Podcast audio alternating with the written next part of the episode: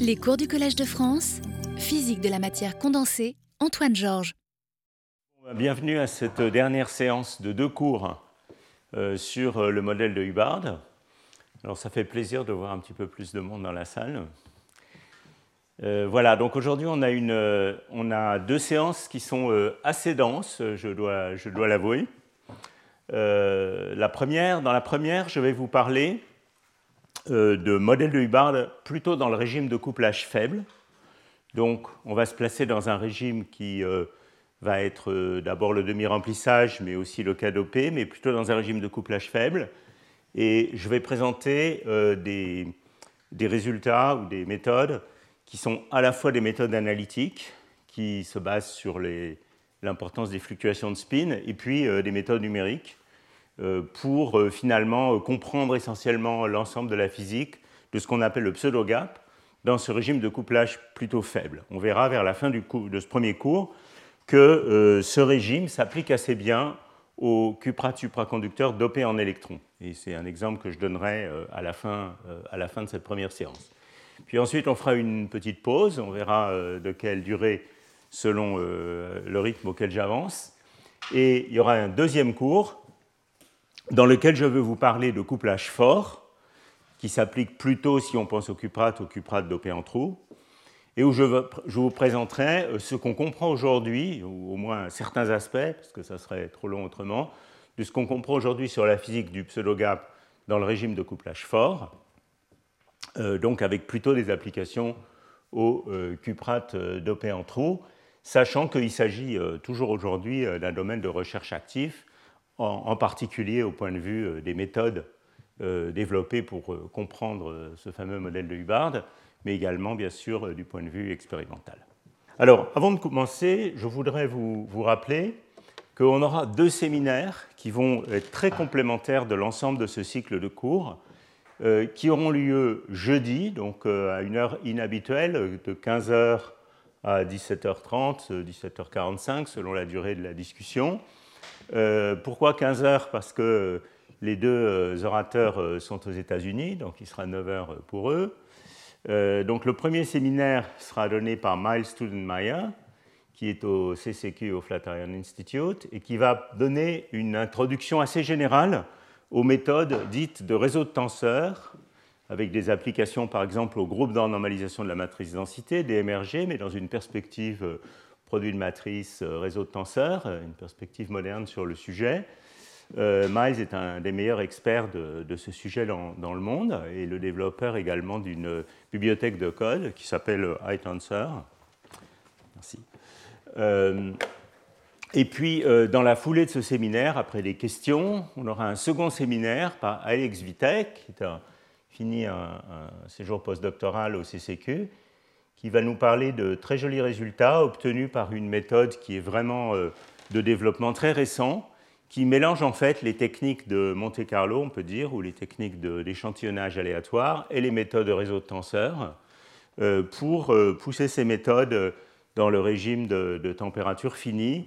Et vous verrez que les résultats obtenus établissent une image assez cohérente avec le reste du cours et en particulier les conclusions qu'on va, obtenir aujourd'hui.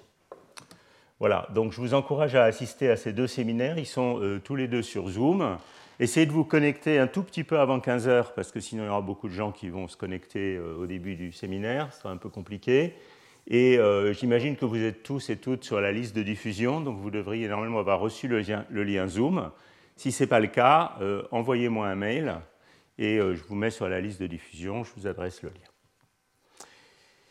Bien, alors euh, l'essentiel du cours de, ce premier cours d'aujourd'hui euh, va se focaliser sur le modèle de Hubbard bidimensionnel. Alors j'ai mis ici demi-rempli, en fait on va parler un petit peu du cas d'OP vers la fin, mais bon c'est vrai que je vais beaucoup parler du cas demi-rempli, et exclusivement à deux dimensions. Et euh, la, chose sur laquelle je voudrais insister, et qui va en fait contrôler, si vous voulez, toute la physique du problème, c'est que deux dimensions, c'est le règne des fluctuations. Alors pourquoi c'est le cas? Eh bien parce qu'on sait qu'on ne peut pas euh, briser une symétrie continue euh, comme le SU2 de spin à température finie en deux dimensions. en raison des mocs de Goldstone qu'on développe quand on brise une symétrie continue, euh, qui détruisent l'ordre en fait à longue portée à, deux dimensions. Alors ça, ça peut se formaliser dans quelque chose qu'on appelle le théorème de Mermin-Wagner, qui nous dit qu'on ne peut pas briser une symétrie continue quand le système a une dimensionnalité effective, disons, plus petite ou égale à 2. Alors pour un système quantique, si on est à température nulle et en deux dimensions, en réalité, on a de manière effective plus de deux dimensions parce qu'il y a la direction euh, temporelle. Et donc là, on peut briser une symétrie euh, continue. Donc ça veut dire qu'à deux dimensions, l'état fondamental à température nulle euh, du modèle de Hubbard, par exemple, ou du modèle de Heisenberg, a de l'ordre antiferromagnétique à longue portée, hein, avec la brisure de symétrie de spin, mais à température finie, ce n'est pas le cas. Donc on a un très grand régime qui est dominé par les fluctuations. Et dans tout le cours, le premier cours de cette séance, euh, on va voir ce qui se passe quand ces fluctuations de grande longueur d'onde, donc avec une grande longueur de corrélation, couplent au euh, mode électronique. C'est ça le, thème général, disons, de, cette séance. Alors, on va partir, pour que vous compreniez de quoi on parle, on va partir un petit peu de l'image, d'une image de champ moyen, du type de celle qu'on avait, euh, qu'on avait développée dans les cours précédents, et en fait, ce que je vous montre ici, c'est une image de champ moyen un petit peu plus sophistiquée que juste le champ moyen euh, banal à la Hartree-Fock que j'ai développé peut-être un peu trop longuement dans les cours précédents. C'est en fait ce qui se passe si vous traitez le modèle de Hubbard bidimensionnel par la théorie de champ moyen dynamique. Alors en fait, dans la deuxième partie du cours d'aujourd'hui, je ferai quelques rappels sur ce que c'est que la théorie de champ moyen dynamique. Dans la deuxième partie du cours, euh, donc la deuxième séance, en fait, la, moitié de la séance sera consacrée à une sorte de de survol, de revue générale des méthodes numériques disponibles pour traiter le modèle du, Hubbard en couplage fort. Et euh, je vous parlerai un petit peu rapidement des idées de la théorie de champ moyen dynamique, sinon vous pouvez vous reporter au cours d'il y a deux ans. Donc quand on applique la théorie du champ moyen dynamique dans sa version la plus simple, c'est-à-dire euh, avec un seul site hein, effectif couplé à un bas, au modèle de Hubbard bidimensionnel, ce qu'on trouve, c'est la chose suivante. Ça, c'est température, ça, c'est U. C'est un diagramme de phase au demi-remplissage dans le cas bidimensionnel. Donc, vous voyez ce qu'on trouve. C'est une phase antiferromagnétique dont on a longuement parlé dans les cours précédents. Si je traitais cette phase antiferromagnétique en champ moyen de Hartree, on trouverait une ligne de transition qui serait assez folle, qui monterait comme ça vers le haut et qui euh, irait jusqu'au plafond, d'accord? Puisqu'on a vu que dans le champ moyen de Hartree, la température de Néel est d'ordre U, elle se confond artificiellement avec le gap de charge à grand U. Théorie de champ moyen dynamique, on fait quand même beaucoup mieux parce que les fluctuations locales sont incluses. Donc la température de Néel croît, elle a un maximum et puis elle décroît pour atteindre le régime en 1 sur U du modèle de Heisenberg. Mais dans cette image de champ moyen dynamique, euh, évidemment, on ne respecte pas le théorème de Mermin-Wagner, hein, c'est une théorie qui gèle les fluctuations spatiales. Donc on aurait une, transition de phase euh, abrupte, enfin de, second ordre, une vraie transition de phase euh, à température finie. C'est une image de champ moyen. Alors comment est-ce qu'il faut interpréter euh, ce résultat? Il faut interpréter ce, résultat comme la ligne bleue ici signalant l'apparition de corrélations magnétiques de longue portée. Hein, c'est une température caractéristique de champ moyen, si vous voulez, où en champ moyen le système s'ordonnerait, mais en réalité ne s'ordonne pas à cause des fluctuations et du théorème de Mermin-Wagner. Mais euh, dans toute cette zone bleue, on peut s'attendre à ce qu'on euh, ait des fluctuations magnétiques, des corrélations magnétiques avec une très grande longueur de corrélation. Et dans la première partie du cours d'aujourd'hui, on va voir comment cette longueur de corrélation varie avec la température. On verra qu'elle diverge exponentiellement quand on atteint le régime de basse température. Et effectivement, vous verrez dans les résultats numériques que cette ligne bleue est un bon indicateur du moment où les corrélations magnétiques euh, prennent leur, euh, euh, commencent à devenir significatives. Et puis ici, il y a une autre ligne qui est une ligne de crossover, celle-là, pas une ligne de transition de phase, qui sépare, disons, un régime incohérent à haute température d'un régime où on commence à former des bonnes quasi-particules à température plus basse. Donc, on peut considérer cette ligne rouge comme une sorte de température caractéristique de cohérence des quasi-particules. Alors en réalité, on va voir que en deux dimensions, la situation est un petit peu plus compliquée. parce qu'il euh, y a une singularité de Van Hove près des, régions antinodales, et donc cette ligne rouge n'est pas exactement à la même position pour les régions nodales et antinodales de la, de la surface de Fermi, même en couplage faible. Mais enfin, vous verrez aussi dans les résultats numériques que je vais présenter que cette ligne rouge obtenue en champ dynamique est un bon indicateur d'une échelle caractéristique de formation, euh, disons, d'un gaz de, Fermi dégénéré de, quasi-particules dans cette région bleu pâle ici. Voilà, donc vous voyez déjà ici euh, que même dans cette approche, euh, on a déjà euh, un diagramme assez complexe qui révèle au moins trois régions, et on va raffiner tout de suite dans le slide suivant. Une région, disons, où on a un régime incohérent, une région ici où on commence à former un métal, et puis ici en dessous de la ligne bleue, un régime où on a de fortes corrélations antiferromagnétiques et où on développe graduellement un gap isolant. Hein, voilà, donc euh, ça, c'est les, crossovers, disons, euh, euh, vus d'une manière très, pas encore très précise, mais disons assez qualitative. Alors, en réalité, si on raffine ça et qu'on fait vraiment le cas bidimensionnel, comme vous allez le voir dans la suite, ce qu'on va trouver, alors là, je vais considérer, pour fixer les idées, le cas demi-rempli avec T' égale 0. Donc c'est un cas un peu particulier où euh, la surface de Fermi est parfaitement emboîtée. En fait, elle a des vecteurs de nesting. On a vu la notion de nesting euh, au cours précédent ou celui d'avant. Donc le vecteur pi est un vecteur de nesting parfait pour tous les points de la surface de Fermi, mais il y a aussi des vecteurs de nesting qui sont tangentiels à la surface de Fermi ici. Donc c'est un cas très très très emboîté.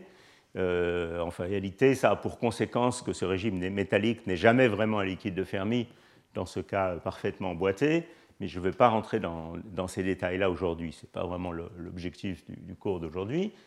Euh, toujours est-il que euh, à deux dimensions, donc à cause des fluctuations, euh, ce qu'on trouve, c'est que le, diagramme que je viens de présenter, température versus U, est remplacé par quelque chose, alors là c'est indiqué de manière schématique cette fois, qui est quand même très similaire. On a un régime incohérent, un régime métallique, et puis un régime euh, pseudo-gapé, et puis bien euh, isolant avec un pseudo-gap, et puis ici euh, un régime, l'état fondamental ordonné magnétiquement à température nulle. Et puis en fait, ce qu'on voit, c'est que les deux lignes de, la ligne de crossover entre le régime incohérent et le régime métallique se dédouble en deux lignes assez proches l'une de l'autre, mais dont l'une est quand même significativement en dessous de l'autre, qui sont le moment où euh, on forme des quasi-particules cohérentes au nœud, donc ça c'est la ligne du haut, ça arrive à une température plus haute, vous voyez ici c'est marqué euh, quasi-particle coherent scale nodal, et puis une température de cohérence un petit peu plus basse, où on forme les euh, quasi-particules cohérentes aux antinœuds. Et puis de même ici, la ligne de, crossover entre le régime métallique et le régime où on commence à ouvrir le pseudo-gap et où le système devient essentiellement isolant, elle est légèrement différente pour euh, les antinœuds et les, nœuds, les, quasi-particules aux antinœuds sont détruites à une température légèrement supérieure aux quasi-particules aux nœuds. Vous avez déjà vu un petit peu ça dans le séminaire de Fedor Simkovitch, et je vais y revenir en plus grand détail ici. Dans le séminaire de Fedor, ce qu'on avait vu, c'est que si on fait des calculs numériques, ici vous avez des, calculs qui représentent la partie imaginaire de la self-énergie pour un euh, moment donné dans la zone de Brillouin et en fonction de la, fréquence de, Matsubara, les calculs Monte-Carlo, en fait, chacun de ces cinq régimes correspond à une forme bien caractéristique de cette self-énergie. Alors, pour ceux qui aiment regarder les self-énergies, un petit peu technique peut-être, mais je vais quand même vous expliquer ce qu'on voit ici. Dans ce régime 1, le régime incohérent, vous voyez, ce qu'on trouve, c'est qu'à basse fréquence, on a une self-énergie essentiellement divergente, donc ça, ça va tuer complètement euh, tout poids spectral à basse fréquence, donc on est dans ce régime très incohérent. Dans ce régime 2, euh, vous voyez que ce qu'on trouve, c'est que les, quasi-particules nodales commencent à avoir un comportement métallique, on commence à trouver ici un régime linéaire, euh, mais les quasi-particules antinodales continueraient à être comme ça. Dans ce régime 3, qui est représenté ici, euh, eh bien, à la fois les quasi-particules nodales et antinodales, qui sont ces deux lignes, sont linéaires en oméga plus ou moins, donc quelque chose de métallique. Et puis quand on commence à arriver dans ce régime 5, l'ouverture du pseudogap se caractérise par de nouveau un comportement essentiellement divergent de la self-énergie à basse température.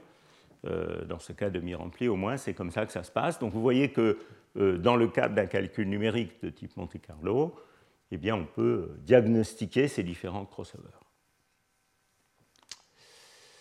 Bon, alors je vous, rappelle là sur ce, sur ce, transparent les différentes références euh, qui sont pertinentes en relation avec ce diagramme de crossover. Il y a ces articles qu'a mentionné Fedor Simkovitch dans son séminaire. Et puis, il y a le, séminaire de, Thomas Schaeffer de, la semaine dernière, et en particulier cet article dans lequel euh, on, a, euh, comparé un très grand nombre de méthodes numériques euh, entre elles pour comprendre ce problème, et également comparer ces méthodes numériques au, type de raisonnement analytique que je vais présenter aujourd'hui. Donc c'est un peu ça que je vais présenter en détail, pas mal inspiré par cet article euh, qui a été coordonné par Thomas Schaeffer, qui est paru tout récemment. Euh, en fait, ce qu'on voulait faire dans cet article, euh, c'était prendre un cas qui est supposé être un cas simple, c'est-à-dire le cas demi-rempli, bidimensionnel, T' égale 0, dans un régime de couplage faible. Donc, en fait, tout ça est quand même censé être un cas relativement simple. Et puis, donner une sorte de, validation, enfin de, test, mettre euh, en test euh, essentiellement toutes les méthodes numériques accessibles actuellement pour comprendre ce problème. Et euh, également connecter ces résultats numériques aux approches analytiques, essentiellement dans ce régime des théories de type fluctuation de spin.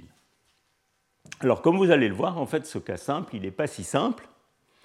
on a déjà vu dans ce transparent que il y a euh, une riche séquence de crossover dans ce, régime, donc il faut arriver à tous les décrire. Et puis, il n'est pas si simple parce qu'en réalité, euh, toutes les méthodes ne donnent pas des résultats aussi satisfaisants les unes que les autres, et en fait, aucune méthode ne permet actuellement de vraiment descendre à trop basse température ici dans le régime pseudo-gap, dans ce régime de couplage faible. Alors, on peut le faire si on augmente un petit peu U, parce que cette température augmente, mais pour le cas U sur T égale 2 qu'on avait considéré, c'est assez difficile, même pour les méthodes les meilleures, de, descendre vraiment profondément dans ce régime. Voilà, donc ça, on, avait appelé, on a appelé cet article multi-method, multi-messenger. On a un peu plagié nos collègues astrophysiciens qui aiment bien utiliser cette terminologie depuis, depuis quelque temps.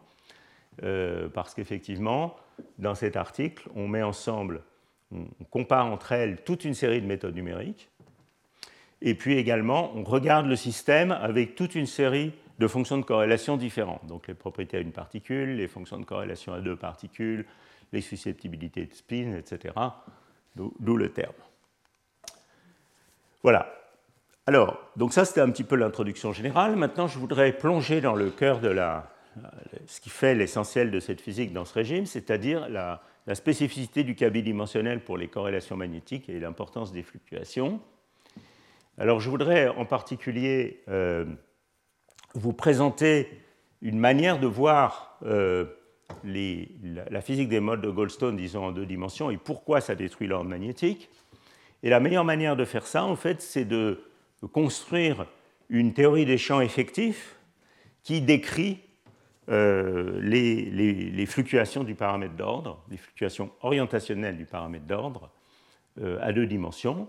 Et on va voir tout de suite que c'est quelque chose qui utilise ce qu'on appelle le modèle sigma non linéaire, euh, il ne faut pas avoir peur de ce terme, en fait c'est une théorie des champs assez simple, et je vais vous présenter au, début, maintenant essentiellement, une solution de ce modèle sigma non linéaire dans une limite de grand N, où on peut le résoudre exactement, et vous verrez apparaître la physique du théorème de Mermin-Wagner très naturellement. Alors ce type d'approche a été appliqué dans le cadre du modèle de Hubbard, donc on commence à regarder le couplage entre ces fluctuations orientationnelles et les électrons, dans euh, plusieurs articles, et en particulier euh, un, très bel article de, Heinz Schulz et également euh, un chapitre de livre. Vous voyez que le nom de, Heinz est revenu à plusieurs reprises dans ce cours pour des travaux qu'il a fait au début des années 90. C'était vraiment un, physicien tout à fait remarquable et je vous encourage à regarder ces articles. Et puis également, plus récemment, application du modèle sigma non linéaire au modèle de Hubbard, dans des articles de Nicolas Dupuis et Carole Borecha, J'en reparlerai un petit peu dans la suite du cours. Alors, qu'est-ce que c'est que ce, modèle sigma non linéaire? Donc, l'idée qui est derrière, c'est de ne retenir que les modes de grande longueur d'onde du paramètre d'ordre. Donc si je suis dans un système antiferromagnétique, on l'a déjà vu abondamment dans les cours précédents, je vais avoir une aimantation alternée. Donc en champ moyen, on écrirait quelque chose comme l'aimantation au site I égale moins 1 puissance I fois une, aimantation staggered. D'accord? Alors, ce que je vais faire, c'est que je vais euh, retenir euh, cette idée, c'est-à-dire qu'il y a une aimantation alternée donc ça, c'est un mode de, très courte longueur d'onde hein, qui alterne sur les deux sous-réseaux, correspondant à une modulation à pipi. Et puis, je vais retenir l'idée que, en particulier, l'orientation locale de l'aimantation alternée peut avoir des variations de grande longueur d'onde. D'accord? Donc, on peut écrire ça, si vous voulez, dans une approche continue où euh, le paramètre d'ordre local en un point R quelconque, c'est moins 1 puissance R. Alors, moins 1 puissance R, ça veut dire, euh, je regarde dans quelle cellule unité euh, du réseau R se trouve, et si c'est le sous-réseau A, c'est moins 1, c'est plus 1, si c'est sous-réseau B, c'est moins 1. Une, une, amplitude du paramètre d'ordre, donc qui est l'amplitude de l'aimantation alternée, qui ne va pas jouer le rôle dans la suite euh, et qui est considéré, disons, comme fixé. Donc, si vous voulez, ça, c'est le moment où on développe une amplitude euh, en champ moyen, disons, essentiellement. Et puis, des fluctuations orientationnelles, qui sont des, les modes de grande longueur d'onde que je vais retenir dans une, dans une description de théorie des champs continus. Et ce vecteur n est un vecteur unitaire euh, de norme 1 à n carré égale 1, qui décrit les, les, les fluctuations orientationnelles de l'aimantation alternée. Alors, euh, la théorie des champs, qui, euh, en retenant les termes les, plus essentiels de, ces fluctuations orientationnelles, c'est tout simplement ça. Ça a l'apparence d'une théorie libre, si vous voulez. Hein. vous voyez que c'est une action qui est quadratique en n, à part qu'il y a une contrainte, n carré égale 1. C'est ça qui rend ce modèle non linéaire, d'où le terme modèle sigma non linéaire. Cette terminologie un peu baroque vient de la physique des particules, euh, où les champs étaient appelés euh, sigma et pi euh, pour des raisons liées, je crois, à la physique du pion, enfin peu importe. En tout cas, ça, c'est la théorie effective pour les fluctuations orientationnelles. Alors, qu'est-ce que c'est que ces deux termes? Alors, il y a deux constantes importantes ici qu'il faut brièvement commenter. Alors, vous voyez que manifestement, ici, C a la dimension d'une vitesse, hein, puisque ici, c'est 1 sur une longueur au carré, 1 sur un temps au carré. C a la dimension d'une vitesse et c'est tout simplement la vitesse des ondes de spin. Vous savez que dans un antiferromagnétique, la dispersion des ondes de spin, c'est oméga égale ck, où k est le moment. D'accord? Et vous voyez que si je regarde ici, euh, en passant au Fourier, la dispersion, on trouve bien oméga égale ck. Donc tout simplement, ça, ça me dit que les ondes de spin antiferromagnétiques ont une dispersion linéaire en k. Et c, c'est la vitesse des ondes de spin. Et puis il y a une constante en face, euh, ici, euh, globale, dans l'action, OS0, qui est la rigidité de spin, qui a la dimension d'une énergie. Et euh, cette, cette, constante ρS0, et elle me donne en fait la rigidité, le coût énergétique pour donner un, comment dire, imposer une rotation angulaire du paramètre d'ordre au bord du système. Donc elle me, donne la résistance, si vous voulez, à la torsion du paramètre d'ordre. On peut aussi montrer que ρS0 est lié à la susceptibilité transverse perpendiculaire à l'aimantation. Voilà, c'est ça les deux paramètres d'ordre qui contrôlent, qui contrôlent le modèle sigma. Et bien sûr, cette théorie n'a que faussement l'apparence d'une théorie libre, puisqu'il est soumis à la contrainte n carré égale 1. Donc c'est une théorie en interaction à cause de n carré égale. Euh, très rapidement, euh, dans les mois qui ont suivi la découverte des, des, cuprates supraconducteurs, euh, eh bien, la pertinence de ce modèle sigma non linéaire pour comprendre la physique de l'antiferromagnétique au demi-remplissage a été mise en lumière, en particulier dans un célèbre article, une série de célèbres articles de Chakravarti, Alperin et Nelson qui sont référencés ici, puis ensuite en particulier par tous les travaux de Subir Sajdev, cet article aussi qui est un bel article d'André Tchoubokov, Subir Sajdev et Jean Wouillet. Et puis, pour ceux qui s'intéressent à cette physique des points critiques quantiques et la description de, de, la, physique de ces points critiques par des théories des champs, je vous renvoie au livre de Suber Sajev, qui est un classique, et en particulier le chapitre 11 de ce livre traite de ce, modèle sigma non linéaire pour l'antiferromagnétisme. Alors, bon, ce modèle sigma non linéaire, évidemment, c'est un problème qui est, compliqué à cause de la non-linéarité. Ce que je vais vous montrer, c'est comment on peut traiter ce modèle sigma non linéaire de manière exacte quand on étend la symétrie non plus euh, à O3, euh, qui serait euh, le cas pertinent pour, pour un spin SU2, disons, mais à ON, et puis on prend la limite de grand N. Alors ça, c'est une méthode classique en théorie des champs ou en physique statistique qui nous permet de résoudre ce type de, de modèle dans une certaine limite. Et essentiellement, à part un exposant état dont je ne vais pas trop parler aujourd'hui, euh, elle nous permet de comprendre toute la physique du problème euh, sur la base d'équations, fermées euh, qu'on peut écrire. Alors comment est-ce qu'on traite la physique du modèle sigma non linéaire dans la limite n grand? De manière tout à fait classique. On exponentie la contrainte, donc on a, on a n carré égale 1, ça veut dire que dans l'action, on a intégrale des n exponentielle de moins l'action, et puis ici, il y aurait delta de n carré moins 1.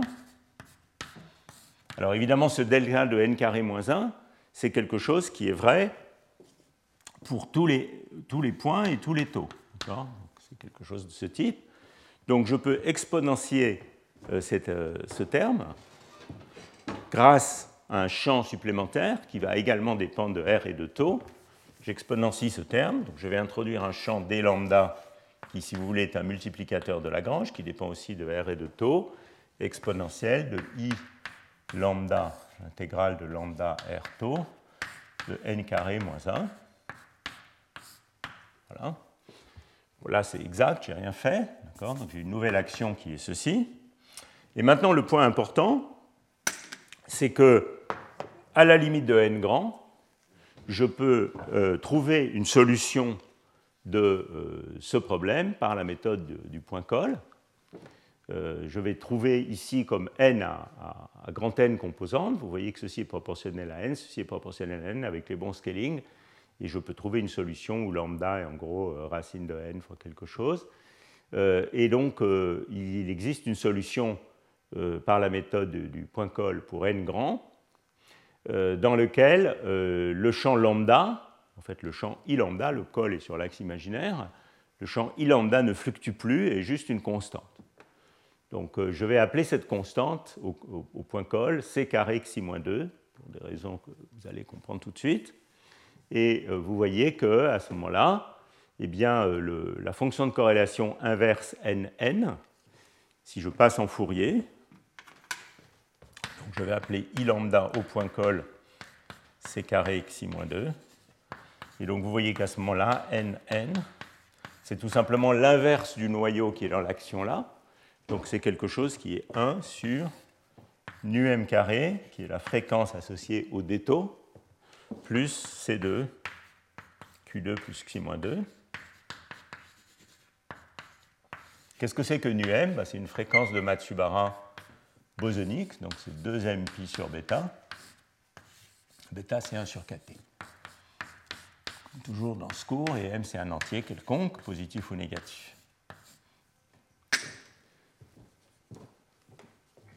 Alors vous prenez cette action, vous écrivez la condition n carré égale 1, en fait essentiellement, et vous obtenez donc que euh, alors n carré égale 1 c'est à temps égaux et à points égaux, donc il faut faire la somme 1 sur bêta somme sur m pour qu'on soit à temps égaux, et puis l'intégrale des q pour qu'on soit à points égaux de la fonction de corrélation, qui est ceci, doit être égal à 1. Alors vous voyez que ce n'est pas tout à fait ça que j'ai écrit ici. J'ai ajouté ici la possibilité que le champ n ait un mode condensé à la fréquence 0. Donc il y a un condensat de Bose du champ n. En effet, il est facile de voir qu'en général, à trois dimensions par exemple à température finie ou à deux dimensions à température nulle, eh bien il va y avoir euh, euh, un régime où on ne peut plus satisfaire cette équation égale à 1, mais il va falloir rajouter ici un condensat dans, le, mode Q égale 0, et ce condensat, c'est évidemment l'apparition, signale l'apparition de l'ordre à longue portée. Donc ça, c'est l'équation écrite dans toute cette généralité, disons, en laissant la possibilité d'un mode condensé. Et euh, c'est essentiellement la contrainte 1 égale n0 plus n0 carré plus les modes, les autres modes euh, qui sont égales à 1. Et vous voyez que ça, ça me donne une équation autocohérente à la fois pour n0 et pour xi. Et bien entendu, euh, la transformée de Fourier de cet objet ici, c'est quelque chose qui décroît exponentiellement comme exponentielle de moins r sur xi. Donc Xi a comme interprétation physique la longueur de corrélation du système. C'est pour ça que je l'ai appelé Xi. Vous voyez qu'il a bien la dimension de Xi a bien la dimension d'une longueur, puisque Q a la dimension de l'inverse d'une longueur. Donc voilà l'équation qu'il qui nous faut résoudre. Et on peut rapidement euh, regarder cette équation. Alors d'abord, on va se placer à température nulle. Alors à température nulle, cette somme sur les fréquences de Matsubara, 1 sur bêta somme sur m, devient tout simplement une intégrale elle devient intégrale des nu sur 2pi fois euh, intégrale des q 1 sur nu2 plus c2q2.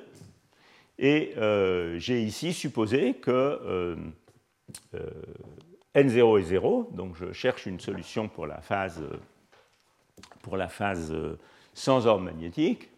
Et vous voyez que cette équation, elle me, elle me dit en réalité qu'il y a une valeur critique de g, Évidemment, il faut mettre un cutoff ultraviolet dans ces intégrales, qui est de l'ordre de 1 sur la maille du réseau. Et vous trouvez ici qu'il y a une valeur critique de la constante de couplage G. Alors j'ai oublié de vous dire, oui, la constante de couplage G ici, vous voyez, j'ai sorti euh, C carré de cette intégrale, donc c'est C carré sur ρ 0. C la vitesse des ondes de spin et ρ 0 la, la, rigidité de spin euh, euh, nue, enfin, qui est le paramètre qui intervient dans l'action au départ.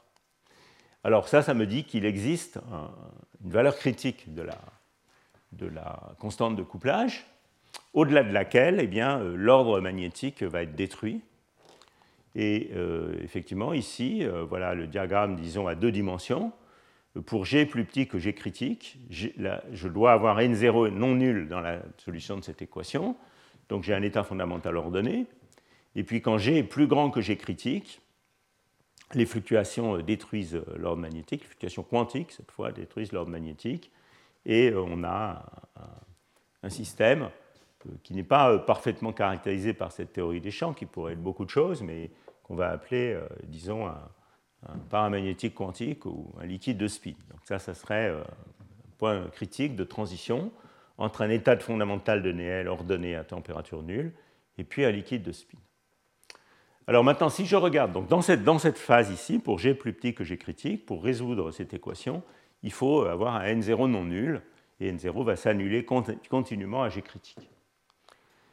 Alors en revanche, si je regarde cette équation à euh, euh, température finie, donc maintenant dans le cas où cette somme euh, n'est plus une intégrale, mais vraiment une somme discrète, eh bien vous allez, tout de suite voir qu'en fait on ne peut pas satisfaire à température finie cette équation euh, avec euh, n0 non nul.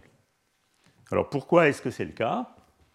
Eh bien, euh, supposons que n0 soit non nul, eh bien vous voyez que, ce qu'on obtiendrait ici, hein, de manière plus générale, ça c'est l'équation pour la température critique, si vous voulez. Une autre manière de dire les choses, je prends l'équation, je mets n0 égale 0, je mets xi égale infini, et donc ça, c'est les deux conditions pour être sur la ligne de transition de phase.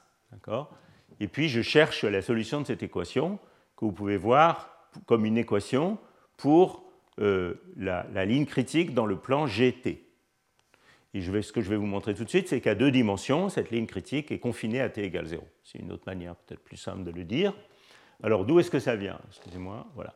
D'où est-ce que ça vient? Eh Bien, Vous voyez que cette somme qui est ici, elle contient en particulier un mode qui est le mode de Matsubara à m égale 0, donc la fréquence 0, pour lequel nu m est nul. D'accord? Alors, si vous êtes en plus que, que deux dimensions, par exemple en trois dimensions, vous voyez que l'intégrale qui est. Donc là, c'est dangereux parce qu'il y a clairement un pôle à q égale 0. Hein. quand m est, nul, euh, il y a une divergence de, de, l'intégrant. Alors, quand vous êtes à plus de deux dimensions, cette divergence est intégrable. Et donc, euh, ce n'est pas grave. Vous pouvez continuer à satisfaire cette équation et vous trouvez une ligne critique dans le plan GT. Par contre, en deux dimensions, vous voyez que cette euh, divergence ici est logarithmiquement divergente, puisque d, d de q, c'est q dq sur q2, ça fait dq sur q. Et donc vous avez euh, une divergence infrarouge à, petit q, et ça veut dire que vous ne pouvez pas satisfaire cette équation autrement que euh, strictement à température nue. Parce qu'à ce moment-là, les, deux termes euh, sont, ça c'est 0, ça c'est l'infini, et donc il faut regarder cette équation d'un petit peu plus près, ce qu'on va faire tout de suite. Et donc vous voyez que immédiatement, ceci implique que, à cause des divergences infrarouges euh, des modes de fluctuation euh, orientationnelle, c'est-à-dire des, modes de Goldstone correspondant à la brisure de symétrie euh, spécifiquement à 2D, eh bien, il n'y a pas d'ordre magnétique possible à température, température finie, ce qui est, sur cet exemple précis, la traduction du théorème de Mermin-Wagner. Donc ceci vous dit immédiatement que quand vous résolvez cette équation pour la ligne critique, ben, à deux dimensions, vous trouvez quelque chose comme ça, alors qu'à trois dimensions, vous trouvez, euh, ou au-dessus, vous trouvez dans le plan GT une ligne de transition à température finie, hein, qui euh, décrirait euh, le, phénomène critique au voisinage de notre ligne de transition de Néel dans le cas tridimensionnel, et puis si G était suffisamment grand, une destruction de l'ordre magnétique dans le fondamental par, euh, les fluctuations quantiques, mais ça, ça ne se produit pas dans le modèle de Hubbard bidimensionnel au, demi-remplissage sur un réseau non frustré. Bon. Donc voilà un petit peu la, physique, si vous voulez, de Mermin-Wagner et des fluctuations de grande longueur d'onde, et la manière dont ça marche, vu du point de vue du modèle sigma, euh, la limite de grand N est très utile pour, euh, pour faire ressortir cette physique. Alors on peut avancer un tout petit peu et on peut demander euh, bon, donc on a cette situation à deux dimensions, on va se focaliser maintenant sur ce cas-là, et on peut se demander comment la longueur de corrélation xi va se comporter quand on baisse la température et qu'on s'approche de l'état fondamental ordonné. Alors comment est-ce que ça marche Alors on peut toujours reprendre nos équations, notre équation qui est ici, et le truc qui est euh, euh, tout à fait standard dans cette analyse du modèle sigma en grand N, c'est de prendre cette équation et de lui soustraire l'équation correspondante pour euh, le point critique. Donc on a vu tout à l'heure qu'on avait l'équation pour, pour, la valeur critique de G qui est donnée par ceci. on a l'équation précédente qui est maintenant l'équation à température finie. J'ai mis n0 égale, 0 euh, dans les deux cas, puisque euh, au point critique, n0 est nul, et euh, à température finie, qui est cette équation n0 est nulle aussi, à deux dimensions. Donc j'ai mis n0 égale 0 dans les deux cas. On soustrait ces deux équations l'une de l'autre. Et en réalité, si vous voulez, 1 sur gc moins 1 sur g, je vous rappelle que la g, donc 1 sur g, c'était proportionnel à la rigidité de spin nu, disons le paramètre nu qui intervient dans l'action. Donc 1 sur Gc moins 1 sur G, ça va être en fait la rigidité de spin renormalisée qui nous dit comment la rigidité de spin s'annule quand on s'approche du point critique. Donc je soustrais ces deux équations et en travaillant un petit peu sur la différence entre cette somme discrète et cette intégrale, on voit facilement que euh, il y a en fait un, log xi dans la partie à droite, donc ça c'est très facile à voir. Ça vient du fait que euh, ici, le mode m égale 0, hein, on a vu ça tout à l'heure, nous donne une divergence de cette intégrale en logarithme de xi. C'est la fameuse divergence infrarouge de tout à l'heure, mais maintenant elle est régularisée par xi. Donc j'ai log xi. Donc vous voyez que j'obtiens essentiellement quelque chose qui me dit que ρs sur t est proportionnel à log xi. Donc psi est quelque chose qui croît exponentiellement comme exponentielle de, de pi rho s sur t. Alors en réalité, il y a un préfacteur ici qui est lui-même comme la vitesse des ondes de spin divisée par t, Pour obtenir ce préfacteur correctement, il faut travailler un petit peu plus, il faut vraiment évaluer ces intégrales. En fait, elles s'évaluent toutes analytiquement. Je ne vais pas vous faire ça en détail. Vous pouvez regarder le livre de, de Subir chapitre 11, où c'est très bien fait. Euh, pour trouver ce préfacteur, il faut travailler un petit peu plus. En particulier, euh, juste petit, une petite remarque, parce que j'ai refait ces calculs la semaine dernière. Si vous estimez brutalement cette somme comme étant la contribution du mode de Matsubara m égale 0 que vous isolez plus l'intégrale, ce qui n'est pas exactement correct, eh bien, euh, vous ne trouvez pas ce préfacteur correct. En fait, il faut vraiment évaluer ces intégrales un peu mieux pour trouver ce terme. Mais enfin, le, message important, c'est qu'à deux dimensions, la longueur de corrélation diverge exponentiellement quand on s'approche euh, du fondamental ordonné, avec euh, une échelle euh, d'énergie ou de température caractéristique dans l'exponentielle, qui est un facteur 2 pi près, la rigidité de spin. c'est ça le, message clé. Et c'est évidemment ce comportement exponentiel, certains d'entre vous euh, sont probablement familiers avec lui, c'est tout à fait caractéristique d'un système à sa dimension critique inférieure. En fait. C'est toujours comme ça que ça marche quand on est dans un système à sa dimension critique inférieure. Voilà, donc euh, ça c'est le comportement de la, longueur de corrélation en fonction de la température et vous allez voir que ça joue un rôle important dans la suite, dans l'analyse de l'effet des fluctuations et de son couplage au Fermi. Alors, je reprends euh, le, diagramme de tout à l'heure. En fait, euh, donc vous voyez que essentiellement ce que ce diagramme décrit, c'est un point critique quantique qui est la destruction de l'ordre magnétique par les fluctuations quantiques on ne va pas s'occuper euh, tellement de, tout ça, de tout ce régime euh, désordonné par les fluctuations quantiques dans, le cours d'aujourd'hui. Ça ouvrirait euh, un énorme chapitre qui serait toute la physique des liquides de spin. Et de, parce que, bon, une fois qu'on a dit que, que l'ordre est détruit, il faut encore évidemment décrire le spectre d'excitation, savoir quel type de liquide de spin on a, etc. etc. donc ça, c'est tout un énorme chapitre, enfin, voire sujet de plusieurs cours, séries de cours.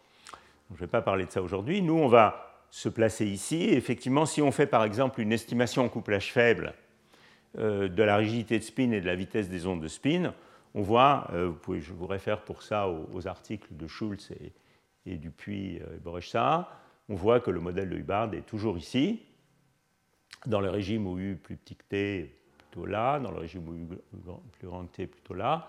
Et en fait, ça, c'est un calcul que vous pouvez trouver dans ces articles de la euh, vitesse des ondes de spin en fonction de U euh, dans une, bon, en utilisant des équations de champ moyen. Donc je ne dis pas que ces résultats sont, sont vraiment exacts à grand U, qui vous montrent comment la vitesse des ondes de spin varie et comment la rigidité de spin varie en fonction de U, elle décroît en fonction de U.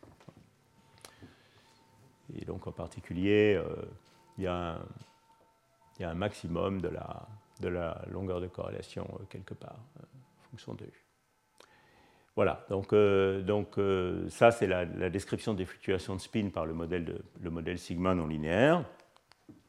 Et je voudrais maintenant confronter un petit peu cette description au résultat numérique.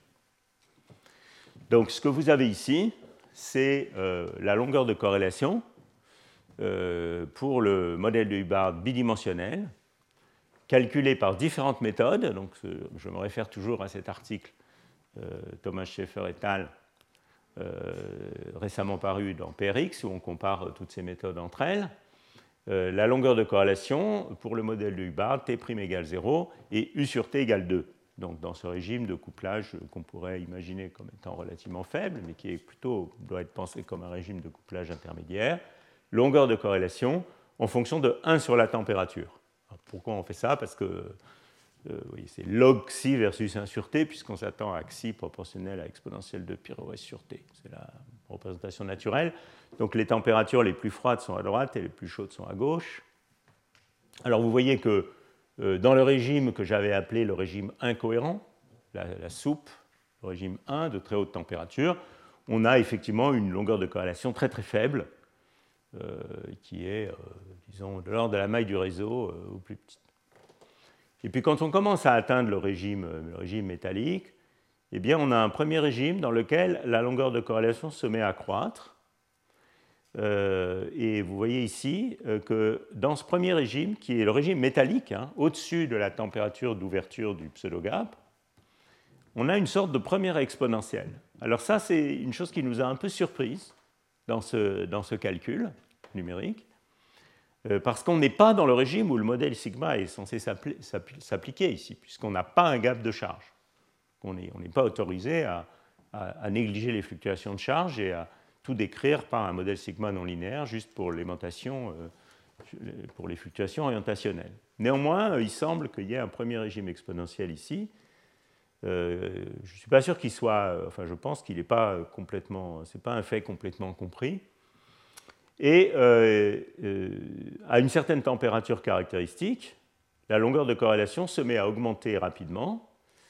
Alors vous voyez que ça, ça se produit à une température qui est en fait relativement bien approximée, disons, par la température de Néel dans son approximation des MFT. Donc ça nous confirme le fait que cette température de Néel euh, dans l'approximation des MFT est une, bonne estimation pour, disons, euh, l'onset des, des, du pseudo-gap ou de l'ouverture du gap isolant et des fluctuations magnétiques de longue portée. Euh, et ici, il y a un régime dans lequel la longueur de corrélation a l'air de vouloir augmenter selon avec une pente un peu différente. Et en fait, les méthodes numériques contrôlées, qui nous ont servi en fait de de benchmark, on peut dire, dans ce travail, qui sont ces deux méthodes. Le Monte Carlo diagrammatique, dont vous a parlé euh, Fedor euh, euh, il, y a, deux semaines, et, le bon vieux Monte Carlo déterminantal, algorithme de BSS. Donc ces deux ensembles de points noirs ici donnent ces résultats-là. Et vous voyez qu'ils s'arrêtent à une température bêta de l'ordre de, on va dire quoi, de l'ordre de 16 ou 17 qui est un petit peu la limite euh, qu'au moins nous, on a réussi à faire dans ces calculs. Alors je ne dis pas qu'on ne peut pas les pousser un petit peu, mais euh, ces, résultats numériques vous montrent que euh, entrer profondément dans le régime isolant, même dans ce cas demi-rempli, euh, sans T' et en couplage relativement faible, c'est quelque chose qui n'est pas évident avec euh, les méthodes numériques les meilleures euh, dont ils disposent actuellement. Pourtant, il n'y a pas de problème de signe moins ici, puisqu'on est demi-rempli. Bon, alors on peut discuter des détails, euh, quels sont les types de limitations que chacun de ces deux algorithmes, auxquels chacun de ces deux algorithmes sont confrontés. Dans le cas du Monte Carlo diagrammatique, ce sera la capacité à ressommer la série, hein, dont nous a parlé Fedor la dernière fois, par exemple. Dans le cas du Monte Carlo déterminantal, c'est la taille du système qu'il faut atteindre, puisqu'on obtient des. Vous voyez qu'ici, on a les longueurs de corrélation qui sont très grandes, qui sont de l'ordre de 30 fois la maille du réseau. Donc clairement, il faut, euh, pour converger vers la limite thermodynamique, des très grands systèmes. Et puis la ligne en bleu ici, c'est une euh, extension diagrammatique de DMFT, qui est connue sous le nom de D gamma. Euh, et euh, ces extensions diagrammatiques de DMFT, vous voyez qu'elles sont capables d'aller un petit peu plus basse température que euh, les meilleures méthodes numériques, disons benchmark ou, essentiellement contrôlées exactes. donc on est capable d'aller un petit peu plus, bas et on voit bien ce régime exponentiel de croissance des corrélations. mais évidemment, disons c'est une méthode qui n'est pas qui ne donne pas le résultat exact, qui donne une, approximation, mais vous voyez que cette approximation est très bonne dans, tout le régime, on peut le comparer au benchmark. Donc en fait, cette méthode-là, c'est une des méthodes un, peu gagnantes de notre, de notre comparaison euh, euh, qu'on a faite dans, cet article. Alors je reviens un petit peu sur la phase métallique ici. Vous voyez que dans cette phase métallique, on a été un peu surpris de voir un premier régime exponentiel, mais on a également été un peu surpris de voir qu'on euh, peut avoir un régime métallique avec euh, un comportement, euh, je reviendrai par la suite, par exemple, du temps de vie qui, qui augmente quand on refroidit le système, le temps de vie des quasi-particules, même lorsqu'on est dans un régime où les longueurs de corrélation magnétique sont grandes. Par exemple, 10 fois la maille du réseau, c'est à peu près le maximum où on commence à entrer dans le régime isolant. Mais jusqu'à 10 fois la maille du réseau, on a encore un régime métallique. Donc ça, c'est quelque chose qui nous a un petit peu surpris dans ce travail. Et euh, je, vais, y revenir dans la suite pour essayer d'expliquer euh, ça euh, qualitativement. Voilà, donc je pense que là, on, compare, disons, ce qu'on s'attend à trouver par les arguments généraux que je viens de présenter, les résultats numériques. Mais évidemment, cette analyse par le modèle sigma, hein, elle, est, strictement correcte pour décrire la physique uniquement dans ce régime 5, disons dans le régime où on ouvrirait le pseudo-gap et on pourrait se concentrer uniquement sur les fluctuations de spin. On va voir ce qu'il faut faire, on va voir comment il faut la changer dans le régime métallique dans quelques instants. Euh, donc ça, c'est une comparaison de tous les résultats numériques de toutes ces différentes méthodes, euh, des gamma, les fermions du haut, les bosons du haut. Euh, dans ce régime, vous voyez qu'évidemment, la théorie de champ moyen pure, c'est-à-dire Hartree-Fock, hein, qui évidemment, pour le calcul des fonctions de corrélation, veut dire le calcul RPA, hein, comme je l'ai expliqué au cours 2 ou au cours 3, donne une surestimation de la longueur de corrélation absolument folle et euh, une température de Néel qui est très très fausse. Euh, en réalité, l'approximation des MFT donne une longueur de corrélation qui est assez bonne, pratiquement dans l'ensemble du régime métallique. Évidemment, elle, donne une divergence à, la température de, transition en champ moyen, si vous voulez, qui est ici. Et vous voyez que cette température de, transition en champ moyen, donc la ligne bleue hein, que j'avais dans le diagramme de crossover de tout à l'heure, euh, n'est pas une si mauvaise estimation du moment où le pseudo-gap apparaît aux antinœuds. Ce n'est pas exactement précis, mais ça donne un bon ordre de grandeur pour, pour cette estimation.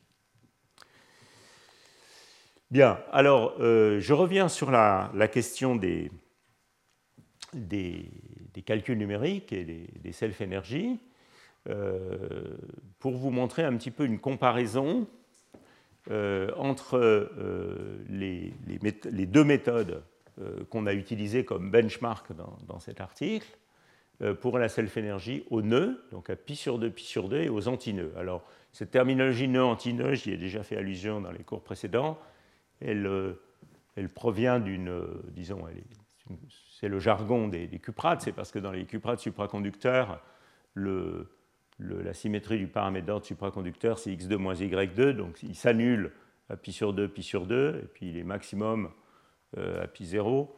Donc, euh, donc, on appelle ça les nœuds parce que c'est les nœuds du paramètre d'ordre supra, et puis les antinœuds parce qu'ils sont à l'opposé des nœuds.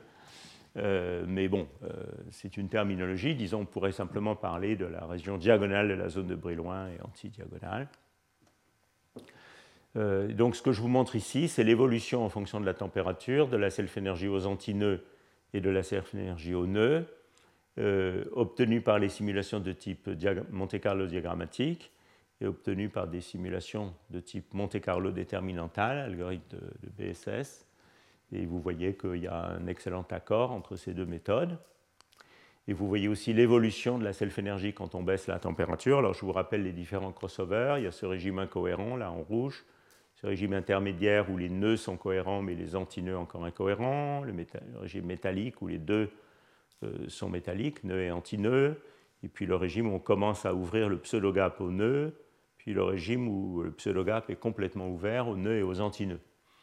Et vous voyez ces, formes caractéristiques de la self-énergie, euh, où là on est dans le régime incohérent, très haute température, on atteint un régime métallique où la self-énergie est essentiellement euh, commence à ressembler à celle d'un liquide de Fermi, linéaire en oméga, et puis quand on baisse encore la température, elle revient avec une, forme singulière à basse fréquence. Et si vous regardez attentivement, vous voyez que ça, ça se produit plutôt aux nœuds, aux antinœuds qu'aux nœuds. Ici, vous voyez pour cette température bleue, là, un bleu intermédiaire, euh, vous avez une, une self-énergie aux antinœuds qui a déjà commencé à développer sa singularité, alors qu'ici, elle a à peine commencé. Donc il y a bien une température un petit peu différente pour les nœuds et les antinœuds. Même chose en Monte Carlo déterminantal. Voilà, donc ça, ça vous montre comment, avec ce résultat numérique, on voit les différents crossovers. Alors, de quoi je vais vous parler maintenant? Oui, dans, cet article, on s'est amusé à comparer euh, ces températures caractéristiques d'onset avec toute une série de méthodes. Euh, ces deux méthodes utilisées comme benchmark, différentes extensions euh, diagrammatiques de DMFT, euh, comme euh, méthode des gamma, dual fermion, dual boson, etc. etc. Euh, les méthodes de cluster des MFT, et puis d'autres méthodes, l'une dont je vais parler un tout petit peu dans la suite, qui est une méthode inspirée par la physique des fluctuations de spin, mais qui inclut d'une certaine manière les corrections de vertex, puis des méthodes de groupe de normalisation fonctionnelle.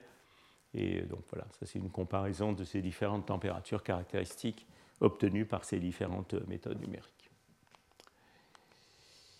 je vais passer sur ça. Alors maintenant, je voudrais revenir à une quantité un tout petit peu plus physique, qui est euh, la fonction spectrale du système à un point K donné en fonction de la fréquence. Alors on peut donner euh, en fonction de la température. Donc en fait, euh, même si on fait des simulations Monte Carlo et qu'on n'a pas les résultats en fréquence réelle, on peut donner une approximation de la valeur de la fonction spectrale, si vous voulez, de la densité d'état excité à un point K donné, en faisant tout simplement une extrapolation des données Matsubara à, température, à fréquence nulle. Et donc ça, c'est la, valeur de la densité d'état à un point K donné en fonction de la température, toujours à travers ces différents crossovers. Donc je pars du système incohérent, où évidemment la fonction spectrale est assez faible, et puis j'entre dans le régime métallique, et quand j'entre dans le régime métallique, eh bien, je construis progressivement de la densité d'état euh, à basse fréquence, donc euh, la densité d'état augmente en fonction de la température. Et puis quand je commence à atteindre le régime de pseudo-gap, ou le régime euh, qui dans ce cas-là est aussi un régime isolant, puisqu'on est au demi-remplissage, ce, ce, poids spectral s'écroule. Euh, ça, c'est ce qu'on obtiendrait, les points gris, c'est ce qu'on obtiendrait dans la théorie de champ moyen dynamique en incluant la phase magnétique. Donc ces, points-là sont dans la phase magnétique et elles correspondent à l'ouverture d'un gap dans la phase magnétique qui conduit à un écroulement de la densité d'état. Et ça, c'est les résultats de nos deux benchmarks de nos, en Monte Carlo diagrammatique pour les nœuds et les antinœuds. Et donc vous voyez que euh, on augmente, et puis quand on entre dans la phase pseudo-gap, on commence à décroître, mais euh, les limites des méthodes actuelles sont à peu près ici. évidemment, euh, quand on fait les simulations de, DMFT dans la phase ordonnée, on peut aller jusqu'à température nulle si on veut. Euh, mais voilà, c'est un petit peu ça la limite des méthodes actuelles. Et en particulier pour les nœuds, vous voyez qu'on atteint à peine le bord du régime, le bord du régime pseudo-K. corrélativement, ici, vous avez le temps de vie, enfin le, scattering rate, enfin le, temps de diffusion euh, donc la partie imaginaire de la self-énergie à la première fréquence de Matsubara en fonction de la température. Et vous voyez que euh, vous partez du régime incohérent, vous entrez dans le régime métallique et cette quantité décroît en fonction de la température. Donc c'est bien le signe de quasi-particules qui ont une durée de vie de plus en plus grande au fur et à mesure qu'on rentre dans le régime métallique. Et puis quand on atteint le régime pseudo-gapé isolant, eh bien, euh, cette quantité se met à croître Hein, ce qui signale euh, l'effondrement de la densité d'état au niveau de Fermi par augmentation de cette partie imaginaire de sigma. On voit très bien les, différents régimes ici. Et la chose qui est euh, un peu surprenante, et sur laquelle je vais revenir dans la suite, c'est qu'on a dans tout ce régime 3 euh, des quasi-particules dont la durée de vie augmente de plus en plus quand on, descend en température, et néanmoins, une longueur de corrélation qui augmente rapidement, qui euh, par ici peut, atteindre 10 fois la maille du réseau. Donc euh, de bonnes quasi-particules métalliques coexistent avec euh, des corrélations magnétiques d'assez longue portée. Bien, alors ce que je voudrais faire maintenant, c'est avancer un petit peu dans la compréhension analytique de ces résultats. Donc ce que, je vous ai montré, c'est que d'une part, euh, donc on va d'abord se concentrer sur le régime basse température, le régime de, le régime de pseudo-gap, c'est-à-dire vraiment ce régime-là.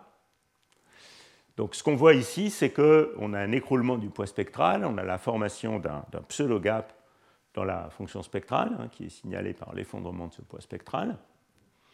Et euh, ce que je vous ai également montré d'un point de vue analytique, et aussi dans une certaine mesure d'un point de vue numérique, c'est qu'il y avait une longueur de corrélation magnétique qui explosait exponentiellement. Et maintenant, je voudrais connecter ces deux choses. Je voudrais comprendre comment euh, l'explosion exponentielle de cette longueur de corrélation conduit à la formation de ce pseudo-gap dans la, dans la euh, fonction spectrale ou dans n'importe quelle quantité physique. Alors évidemment, en première approximation, vous pouvez penser à ce pseudo-gap comme tout simplement euh, l'échelle caractéristique enfin, le fait que si vous résolvez le problème en champ moyen, ben, vous avez un gap dans le spectre d'excitation. Mais ça, c'est une image très naïve de champ moyen, et toute la question, c'est de comprendre comment les fluctuations thermiques qui détruisent l'ordre magnétique vont néanmoins laisser dans le système la trace de ce qui était un gap en champ moyen, qui est maintenant un pseudo-gap, quand on tient compte des fluctuations. Donc c'est tout l'objet de, ce que je vais faire maintenant. Alors je, m'inspire en fait pour faire ça euh, d'une série d'articles remarquables qui ont été publiés euh, vers le, milieu des, années 90. Donc voilà les, références euh, par Wilk et André-Marie Tremblay. et en particulier, je vous conseille la lecture de cet article, Journal de physique, un très long article, très détaillé, et qui vraiment établit la théorie du pseudo-gap en couplage faible euh, dans le, modèle de Hubbard. Euh, donc l'approche qui était proposée dans, cet article est basée sur euh, une méthode d'approximation qu'ils ont appelée Two Particle Self-Consistent Approximation. Mais en fait, qualitativement, elle est d'une portée plus générale que le, cadre de cette approximation-là. Bon, je vous l'écris quand même rapidement, comme ça, très rapidement l'idée générale de cette approximation. L'idée générale de cette approximation, c'est euh, euh, d'utiliser ce qu'on appelle les équations de Hedin, qui expriment de manière exacte la self-énergie du problème en fonction euh, de, la, fonction de corrélation qui s'appelle ici W entre des modes de fluctuation, par exemple de spin et de charge, qu'on utilise pour découpler l'interaction on peut montrer, euh, donc Eddy 1965, qu'on peut réécrire la self-énergie exacte comme le produit de convolution euh, de la fonction de Green complète, euh, la fonction de corrélation de ces fluctuations et un vertex. C'est-à-dire que diagrammatiquement, c'est quelque chose qui s'écrit comme ça. Donc on découple l'interaction, par exemple, U qu'on peut écrire n up moins n down au carré.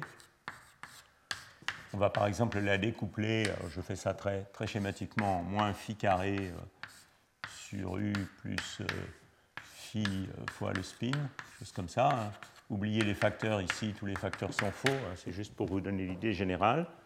W, c'est quelque chose comme phi phi. Et l'équation de Hedin, c'est quelque chose qui me dit que sigma, c'est donc euh, ce diagramme, où ça c'est le G complet, ça c'est le W complet, je vais l'écrire comme ça, le propagateur du mode collectif, et puis ça c'est un vertex renormalisé qu'on appelle lambda, qui est donc euh, la renormalisation du vertex dans lequel il y a euh, deux électrons et un mode collectif. Donc ça c'est une équation exacte, et euh, l'idée de l'approximation TPSC, c'est de dire qu'on peut approcher ce vertex lambda comme étant une constante, mais une constante lambda qui est différente dans le canal de spin et de charge. Donc ça, ça conduit à, la notion qu'il y a en fait euh, un, U effectif qui est euh, racine de U lambda, si vous voulez.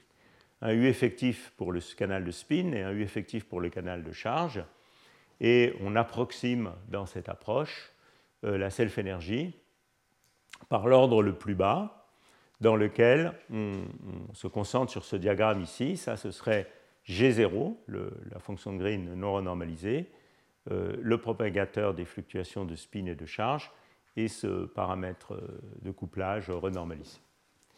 Donc, ça, c'est, disons, très très rapidement l'idée générale de l'approche TPSC.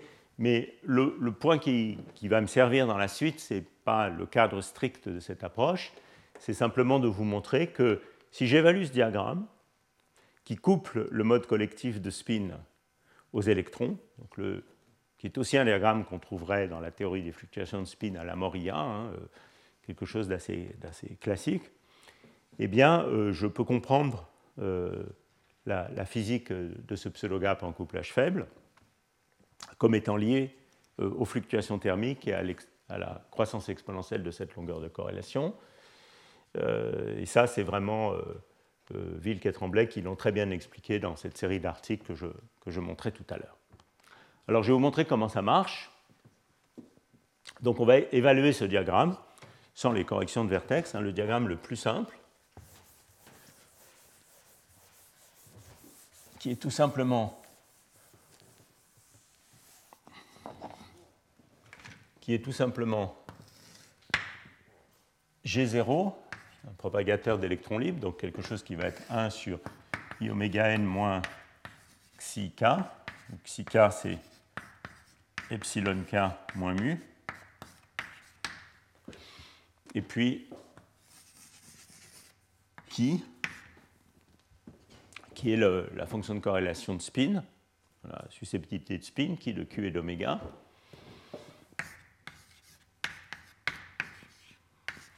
Alors je vais l'écrire en fréquence de Matsubara, I nu m.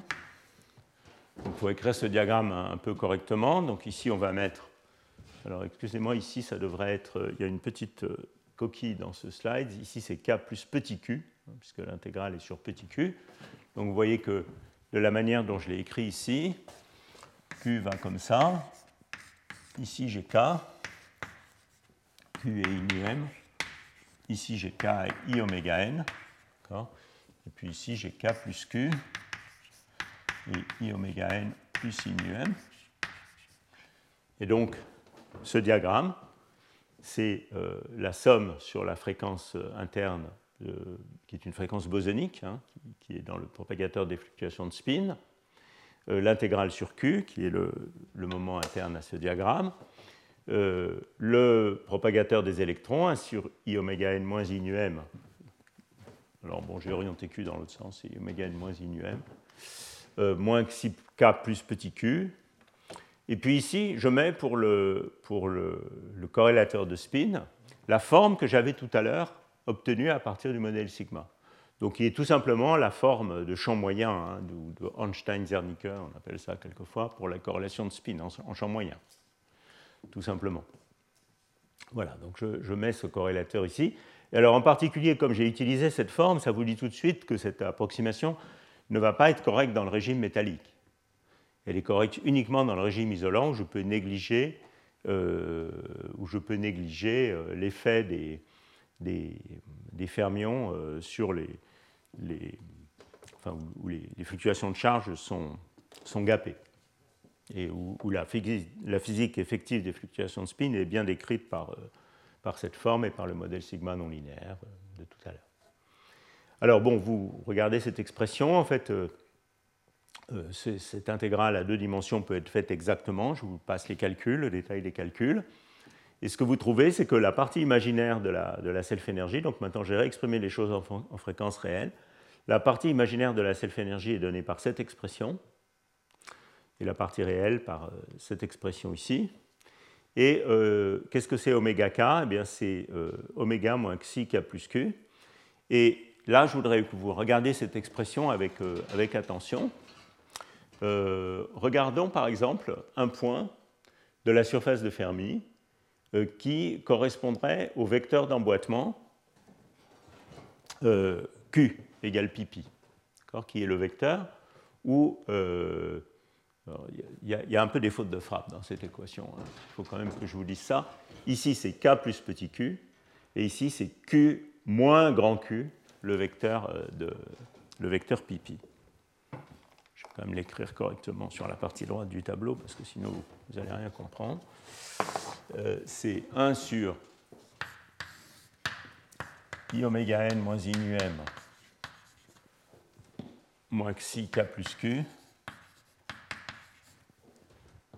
Euh, et puis 1 sur nu m carré plus C2. évidemment, ici, c'est Q moins grand Q au carré plus Xi moins 2. Voilà. En fait, vous pouvez shifter euh, l'intégration par grand Q. Donc à ce moment-là, ça deviendra effectivement, si vous voulez, Q tilde carré. Mais il faut que j'écrive ici xi k plus grand Q plus petit q tilde. Donc l'expression qui est là, elle est correcte, à part que j'ai oublié le plus petit q, qui est la déviation par rapport à pipi. Alors, regardons, revenons donc à cette forme et regardons attentivement cette expression. Euh, vous voyez que il y a des points particuliers sur la surface de Fermi. Donc la surface de Fermi, elle est définie par xi k égale 0, puisque j'ai soustrait le potentiel chimique ici. Et il y a des points particuliers où xi k plus grand q, où q est pi est également 0. Donc ça, c'est les points qui sont les points chauds de la surface de Fermi, qui sont emboîtés par le vecteur d'onde antiferromagnétique. Donc si je fais un dessin au tableau, je vais vous faire un dessin ici. Donc supposons que ça c'est la zone de Brillouin complète. Supposons que j'ai par exemple une surface de Fermi comme ça. Ce serait le cas si j'avais un T' par exemple. Et ça c'est la zone de Brillouin antiferromagnétique. Ah, c'est très bien dessiné. Vous voyez qu'ici, il y a des points dits chauds, hotspots, qui satisfont l'emboîtement xi kf égale 0 et également xi kf plus q égale 0. Donc ces points sont des points chauds pour lesquels, eh bien, euh, euh, dans cette expression, euh, ceci est nul. Et donc directement, si xi était infini, vous auriez une divergence de la partie imaginaire de la self-énergie à basse fréquence, qui reflète toujours la divergence infrarouge de toutes ces intégrales. Hein. C'est toujours la même, la même physique. Alors évidemment, ça c'est le cas avec T'. Dans le cas sans T', je vais juste vous dessiner le, quart de la zone de Brillouin. Maintenant, ça, ça serait 0, 0 et ça, ça serait pipi. Dans le cas sans T' et demi-rempli, eh bien, tous les points sont chauds, hein, puisque euh, toute cette euh, surface de Fermi est exactement emboîtée. D'accord? Donc tous les points sont chauds. Donc le phénomène dont je parle dans le cas demi-rempli, il, se passe partout, alors que dans le cas euh, où il y aurait un T', il se passe aux hotspots. Alors regardez euh, cette, expression. Donc vous voyez que cette expression, eh bien, euh, elle correspond à une partie imaginaire de, sigma. Qui, il y a une échelle caractéristique qui est VF sur xi, une échelle caractéristique d'énergie, où xi est la longueur de corrélation. Donc euh, longueur de corrélation qui croît très vite exponentiellement à basse température. Donc cette échelle devient très petite à basse température. Et donc il y a un régime où oméga est plus grand que cette échelle d'énergie où la partie imaginaire de sigma diverge comme 1 sur oméga. Et puis à très très basse fréquence, plus petite que oméga c, euh, où oméga c vaut Vf sur xi, eh bien cette divergence est coupée et, on obtient une partie imaginaire de sigma qui est de l'ordre de t sur oméga c. t sur oméga c, c'est t xi sur Vf. Donc, la morale de cette affaire, c'est qu'à basse fréquence, la partie imaginaire de sigma devient extrêmement grande, essentiellement divergente, disons, euh, d'ordre Texi sur VF. Et quand cette quantité euh, sur VF est plus grande que 1, eh bien, euh, on a un énorme un pseudo-gap qui se développe dans la, fonction spectrale. Voilà, donc on a une, self-énergie très singulière, et ça, ça correspond, si je reviens au résultat numérique dont, je parlais tout à l'heure, euh, c'est pas mal de slides avant, j'ai essayé de les retrouver. Bon, c'est pas si pire que ça. Ça correspond à, ce, à ce downturn ici de la self.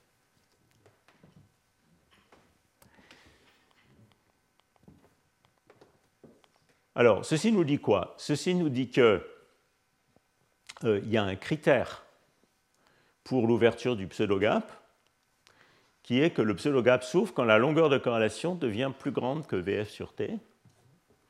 Et euh, VF sur T, c'est tout simplement la longueur d'onde thermique de De Broglie des électrons. Donc, euh, quand la longueur de corrélation magnétique devient plus grande que la longueur de, de, Broglie thermique, eh bien, le pseudo-gap s'ouvre. Et donc, ça, c'est le critère pour l'ouverture du pseudo-gap en couplage, euh, en couplage faible, que j'appelle le critère de Wilk et Tremblay, suite aux articles que je mentionnais tout à l'heure. Ça nous dit donc à deux dimensions, euh, la partie imaginaire de sigma est d'ordre xi sur lambda t, donc très très grande. C'est ça qui crée le pseudo-gap, puisqu'un grand im sigma, ça tue la fonction spectrale à basse fréquence. Alors on peut aller même un tout petit peu plus loin. On peut utiliser la forme de la partie réelle qui provient de cette expression qui est donnée ici, et regarder explicitement euh, l'expression, euh, enfin on peut résoudre simplement l'équation de dispersion des quasi-particules, donc oméga moins réel de sigma égale 0. Et quand vous faites ça, vous trouvez que cette équation a deux solutions, qui sont tout simplement les deux quasi-particules de Bogoliubov, si vous voulez, qu'on trouverait en champ moyen de part et d'autre du gap. Et effectivement, tout ça est tout à fait cohérent parce que vous trouvez que oméga, en résolvant cette équation, et en utilisant la forme qui est ici, vous trouvez que comme la longueur de, corrélation diverge exponentiellement comme exponentielle de 2 pi rho sur t, eh bien, euh, cette équation vous donne euh, oméga de l'ordre racine de rho s. Euh, et effectivement, racine de rho s, c'est quelque chose qui varie comme le paramètre d'ordre de la théorie de champ moyen. Donc ça établit, si vous voulez, la connexion entre l'échelle d'énergie du pseudo-gap, qui est un effet de fluctuation thermique à température finie, et asymptotiquement ce qui va se passer quand on va atteindre l'état ordonné à température nulle. Donc tout est bien cohérent. Il faut utiliser ces expressions pour calculer la fonction spectrale, et vous trouvez la fonction spectrale en rouge ici, qui est un pseudo-gap. Euh, ce pseudo-gap, vous pouvez y penser comme euh, le, le le gap de champ moyen rempli par les fluctuations thermiques. Euh, et c'est un phénomène qui est euh, typiquement bidimensionnel. En fait, si vous euh, regardez le cas tridimensionnel, puisqu'on n'a pas de, enfin, si on était plus que trois dimensions, il n'y a plus du tout de divergence infrarouge, et donc à ce moment-là, il n'y a plus du tout de pseudo-gap. En trois dimensions, on est dans un cas un peu marginal où on trouve que la partie imaginaire de sigma au hotspot est, logarithmique en xi. Et vous voyez que ça, c'est quelque chose qui va uniquement être grand très très près de la température donnée. Donc euh, le fait qu'il y ait un domaine de fluctuation étendu dans lequel il y a un pseudo-gap est un phénomène qui est euh, fondamentalement euh, bidimensionnel et lié, lié à ce comportement particulier des fluctuations de dimension. Alors, euh, qu'est-ce qu'on a fait ici? On est parti des, hautes températures, enfin des hautes températures, disons, de l'onset du pseudo-gap, et euh, on a utilisé ce couplage aux fluctuations de spin pour comprendre comment le pseudo-gap se creusait dans, euh, la, la, fonction spectrale. On peut au contraire prendre une approche différente.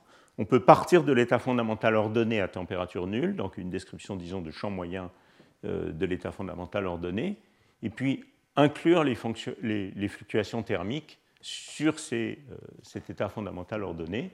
Et ça, c'est quelque chose que je ne vais pas faire, mais qui donne des résultats équivalents, euh, qui est euh, fait dans ces articles de Boris Dupuis que j'ai cités précédemment. Bien, donc voilà, ça, ça conclut, je pense, l'analyse du pseudo-gap dans le régime isolant en couplage, en, couplage, faible. Et ce que je voudrais faire maintenant, c'est vous parler un petit peu de ce qui se passe dans le régime métallique, donc au-dessus de l'ouverture du pseudo-gap. Avant de faire ça, je veux quand même vous montrer une comparaison entre ce type de calcul analytique très simple et assez naïf au fond, et euh, les résultats numériques. Euh, donc ça, c'est la partie imaginaire de la self-énergie en fonction de la fréquence de Matsubara, euh, calculée de différentes manières. Alors vous pouvez prendre la courbe rouge comme étant essentiellement le résultat correct, c'est l'approximation des gamma, mais qui est très bonne dans, ce régime. donc vous voyez comment on a une self-énergie qui commence à cette température montré cette, euh, ce comportement singulier à basse fréquence qui ouvre le pseudo-gap. Et ici, vous avez une comparaison entre ce résultat et euh, différents degrés d'approximation. Donc ça, ce serait le, diagramme le plus simple, celui que j'ai calculé là, où on prend tout simplement une forme de Einstein-Zernicke, donc on prend cette forme ici, et puis le propagateur libre. Donc c'est vraiment le calcul que je viens de faire.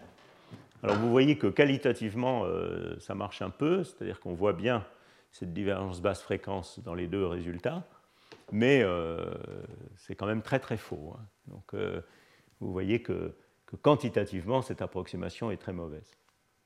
Alors ça marche un petit peu mieux quand en fait on, calcule ce diagramme avec le vrai qui calculé par la méthode des gamma et qu'on calcule ce diagramme-là avec le propagateur libre Donc c'est ce résultat qui est ici. Ça marche un petit peu mieux, mais c'est quand même pas parfait.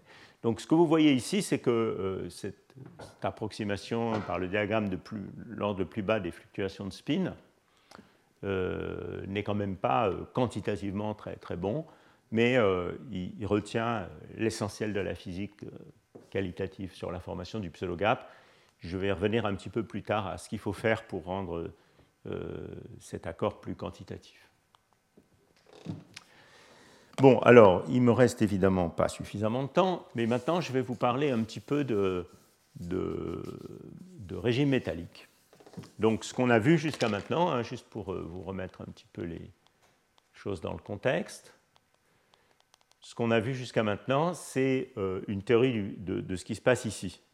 C'est-à-dire quand on peut décrire les fluctuations de spin par le modèle sigma non linéaire, donc par une forme toute simple de Hornstein-Zernicke, et on les couple aux électrons, et on trouve ce critère de Vilquet-Tremblay pour l'ouverture du pseudo-gap. On comprend que le pseudo-gap est un phénomène de fluctuation à deux dimensions, etc. Maintenant, ce que je voudrais faire, c'est comprendre ce qu'il faut faire pour comprendre ce régime. Donc le régime où on a des, quasi-particules métalliques, on a un comportement métallique du système, mais on peut quand même avoir une grande longueur de corrélation. Et donc comment tout ça, ça marche? C'est ça que je voudrais faire maintenant. Mais peut-être, euh, je vais d'abord vous demander s'il y a des questions sur tout ça. Donc il y a deux, aspects dans, ta question. Il y a, euh, la question de savoir si c'est une bonne approximation quantitative dans le régime où il est censé s'appliquer, c'est-à-dire à basse température dans le régime pseudo-gap. Donc la réponse à ça, c'est que c'est qualitativement correct, mais ce n'est pas une bonne approximation quantitative de juste retenir ce diagramme dans le plus bas. Et ce que je vais te montrer à la fin, c'est que si je retiens ce diagramme l'ordre plus bas, mais que je corrige la partie locale par DMFT, c'est-à-dire je prends le calcul DMFT single site pour la partie locale, je trouve une excellente approximation. Donc ça, c'est une première remarque. Et puis il y a une deuxième partie dans ta question, c'est est-ce que je peux faire ça dans le régime métallique? Je, crois que c'est ça. Et, la réponse, c'est non. Euh, le modèle sigma, tel que je l'ai écrit, n'est pas du tout suffisant. C'est ça dont je vais parler maintenant. Non, non, mais je, crois que la physique dont je parle là, et j'ai des slides là-dessus à la fin, euh, est pertinente pour les cuprates dopés en électrons. Parce que les, les cuprates dopés en, électrons sont en couplage beaucoup plus faible. Ils ont une phase magnétique. J'y arriverai peut-être à, à la fin du cours. Non, non, du premier. C'était ça l'ambition, mais bon, je ne sais pas si elle est démesurée ou pas. Alors, donc pour euh, continuer euh, en liaison directe avec la question de Marcello, je vais maintenant vous parler de qu'est-ce qui manque à cette description de fluctuation de spin pour décrire aussi la phase métallique. Alors, ce qui manque, eh bien, c'est euh, ce qui est écrit là, c'est-à-dire le terme de Landau damping. Donc, qu'est-ce que c'est que le Landau damping? Eh bien, c'est le fait que si je suis dans un régime où il n'y a pas de gap de charge, donc si je suis au-dessus de cette température où le système devient essentiellement isolant et où les fluctuations de charge sont gelées, il y a évidemment un couplage entre les fluctuations magnétiques et les électrons. Et ce couplage introduit un terme dans la, susceptibilité euh, magnétique qui va au-delà de la forme euh, de Einstein-Zernicke que j'avais tout à l'heure et qui est un terme qui va conduire à une partie dissipative de la, susceptibilité qui, euh, comme on le sait, dans un métal, est linéaire en oméga. Donc c'est ce qu'on appelle l'amortissement de Landau. Et euh, maintenant, je vais donc utiliser une forme, disons, phénoménologique de cette euh, susceptibilité, qui n'est pas juste le terme qui est ici, mais qui contient en plus un terme linéaire en oméga, et si je passe en fréquence réelle, ça me donne ceci. Donc ça, introduit une constante supplémentaire qui est gamma, qui est caractéristique de euh, cet amortissement de Landau, et donc une partie dissipative de, de la susceptibilité. Et donc vous voyez que tout à l'heure j'avais une échelle d'énergie qui était VF sur Xi, que j'avais appelée oméga C, et ceci en fait introduit une deuxième échelle d'énergie que vous obtenez en comparant l'importance relative de ces deux termes ici, vous voyez que si je compare oméga sur gamma et xi moins 2, qui sont les deux termes euh, qui, euh, alors je ne sais pas pourquoi, oui, c'est ça, qui sont les deux termes ici, eh bien, ça m'introduit une échelle caractéristique qui est gamma xi 2, que je peux appeler échelle caractéristique des fréquences des fluctuations de spin. Et en fait, il faut maintenant comparer la température à ces deux échelles d'énergie. Alors ça, c'est ce qui est fait dans ce transparent qui est là. Euh, vous voyez que ce qu'on a fait ici, c'est qu'on regarde, on compare la longueur de corrélation, non pas seulement à la longueur thermique de De Broglie, donc ça c'était le critère de Wilk et Tremblay, hein, quand la longueur de corrélation devient plus grande que VF sur T, le pseudo-gap s'ouvre, mais on la compare aussi si vous voulez, à l'échelle euh, caractéristique de longueur qui est liée à l'amortissement de Landau, qui est racine de gamma sur t. Et donc, en fait, ça définit essentiellement deux régimes, et même en fait trois régimes. Donc, il y a toujours un sur la température. Donc, ici, on est le plus froid, ici, on est le plus chaud. Il y a un régime où la longueur de corrélation est plus grande que VF sur T. Je viens d'en parler, c'est le régime de pseudo-gap euh, essentiellement isolant. Mais il y a un régime de plus haute température où la longueur de corrélation est plus petite que racine de gamma sur T, où gamma est l'amortissement de Landau. Et ça, c'est précisément le régime métallique. Et puis il y aurait un régime intermédiaire où xi est plus grand que racine de gamma sur T, mais plus petit que VF sur T, qui est une sorte de régime intermédiaire. Si vous regardez la partie imaginaire de sigma en fonction de la température, c'est les résultats numériques de tout à l'heure, eh bien vous voyez que euh, on, passe du régime incohérent au régime métallique exactement quand on passe ce critère. Donc c'est bien la bonne comparaison pour déterminer quand est-ce qu'on a le régime métallique. On entre dans le régime euh, pseudo-gap euh, quand on passe ce critère. Et puis il y a un régime intermédiaire qui est ce régime ici où le scattering rate est minimum qui est en fait très étroit en température, entre, vous voyez, 0,1 et 0,07, quelque chose comme ça, à peu près ici, qui correspond à ce, minimum du scattering rate, mais qui est un petit régime intermédiaire, là, qui est un peu dilaté parce qu'on plotte les choses en 1 sur T. Bon, alors maintenant, on va refaire le calcul qui est là, mais en introduisant euh, le, terme de Landau damping. C'est ça le, jeu. Donc on refait le même calcul, et la chose qui est absolument cruciale, ah oui, j'avais oublié de mentionner ça, c'est que dans le calcul de tout à l'heure, dans le régime isolant, donc le calcul que j'ai présenté ici, en réalité, toute la physique vient euh, du mode de fréquence de Matsubara nul, donc de fréquence bosonique nulle. Donc ça, c'est la raison de ça, c'est que tout est dominé par la divergence infrarouge qui est ici, qui se produit quand euh, nu égale 0.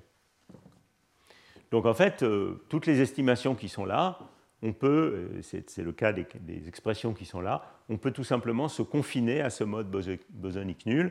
Si on veut avoir l'air savant, on peut dire que dans le régime euh, classique renormalisé près d'un point critique quantique, c'est le mode de fréquence bosonique nulle qui domine la physique. En revanche, dans le régime métallique, c'est complètement différent.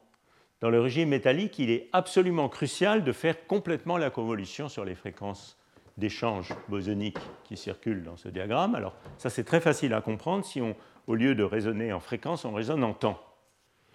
Euh, comment ça marche euh, en temps la physique d'un liquide de Fermi? Il y a essentiellement ce diagramme, vous voyez, qui est une convolution en fréquence, c'est un produit en temps. Donc c'est le produit de la fonction de Green en temps par la, fonction de corrélation de spin en temps.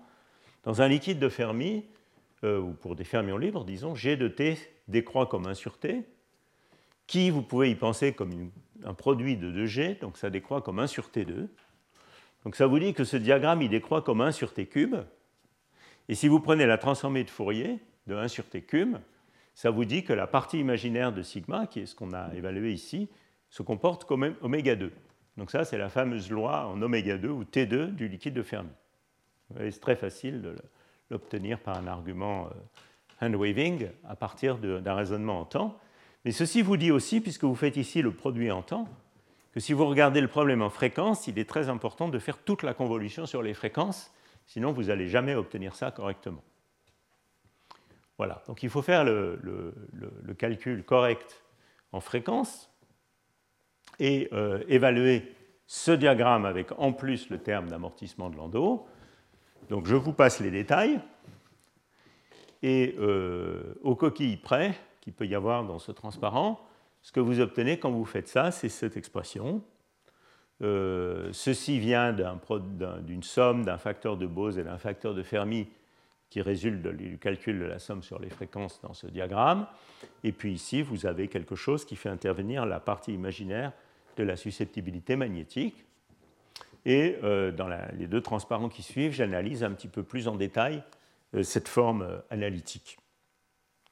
Alors on peut déjà regarder ce qui se passe à fréquence nulle sur la surface de Fermi. Donc en fréquence nulle sur la surface de Fermi, ce qui se passe, c'est que euh, comme on est à fréquence nulle, cette expression un peu compliquée devient simplement 1 sur un sinus hyperbolique. Euh, ce 1 sur un sinus hyperbolique, c'est une fonction qui est très très piquée, qui privilégie les fréquences d'ordre kt. Et donc, euh, il est bien recommandé de poser dans cette intégrale epsilon égale xt, ça fait sortir un t devant. Et puis ici, vous, obtenez vous avez une intégrale qui fait intervenir la partie dissipative de la susceptibilité. Comme je l'ai, euh, à cause de l'amortissement de Landau, euh, cette partie dissipative est linéaire en oméga, oméga sur une certaine constante qui va dépendre de, Q d'une certaine manière. Donc c'est la même chose, ce oméga, c'est la même chose que de dire que la susceptibilité spin-speed décroît comme 1 sur T2, que j'ai en que j'avais utilisé tout à l'heure. Et donc vous voyez que ici, je vais finalement obtenir que la partie imaginaire de sigma en T2, fois euh, la valeur moyenne de, cette constante d'amortissement 1 sur gamma, la valeur moyenne sur les vecteurs Q. Voilà, donc euh, qui est définie ici. Donc ça, c'est la loi d'un liquide de Fermi, hein, euh, partie imaginaire de la self-énergie en T2. Alors, il faut faire un tout petit peu attention parce qu'en fait, le calcul qui est ici serait vrai loin des hotspots, parce que quand il, y a des, quand il y a du nesting dans le problème, en fait, euh, cette estimation en T2 n'est plus exactement correcte. Mais disons, c'est le cas générique, hein, qui essentiellement est la physique d'un liquide de Fermi. En fait, on peut un peu raffiner ce calcul, on peut garder la fréquence finie dans cette intégrale, et on peut complètement calculer cette intégrale. Alors ça, c'est un truc assez magnifique. Euh, on peut complètement calculer cette intégrale et montrer comme ça que la partie imaginaire de sigma, de k et de oméga, eh bien c'est 1 sur cette, c'est cette constante qui vient du, du et puis oméga 2 plus pi carré, plus, plus au carré. C'est vraiment l'expression exacte qui résulte du calcul de cette intégrale, cette formule magique ici, et euh, voilà, qui est la chose qui relie euh, la dépendance en fréquence et la dépendance en température dans un liquide de Fermi par un facteur pi carré euh, qui a fait couler pas mal d'encre récemment dans le contexte des spectroscopies optiques. Bref, je vous encourage à vérifier cette expression. Voilà, donc ça c'est la physique du, liquide de Fermi. Et donc vous voyez comment, ça répond à la question de tout à l'heure, comment il est crucial d'aller au-delà de la description des fluctuations de spin qui est là pour trouver correctement la physique du, liquide, du régime métallique. Mais euh, ce calcul permet aussi d'éclairer euh, un peu mieux l'observation faite tout à l'heure, qui est qu'on peut euh, garder un comportement métallique même dans un régime où la longueur de corrélation croît relativement vite quand on décroît la température.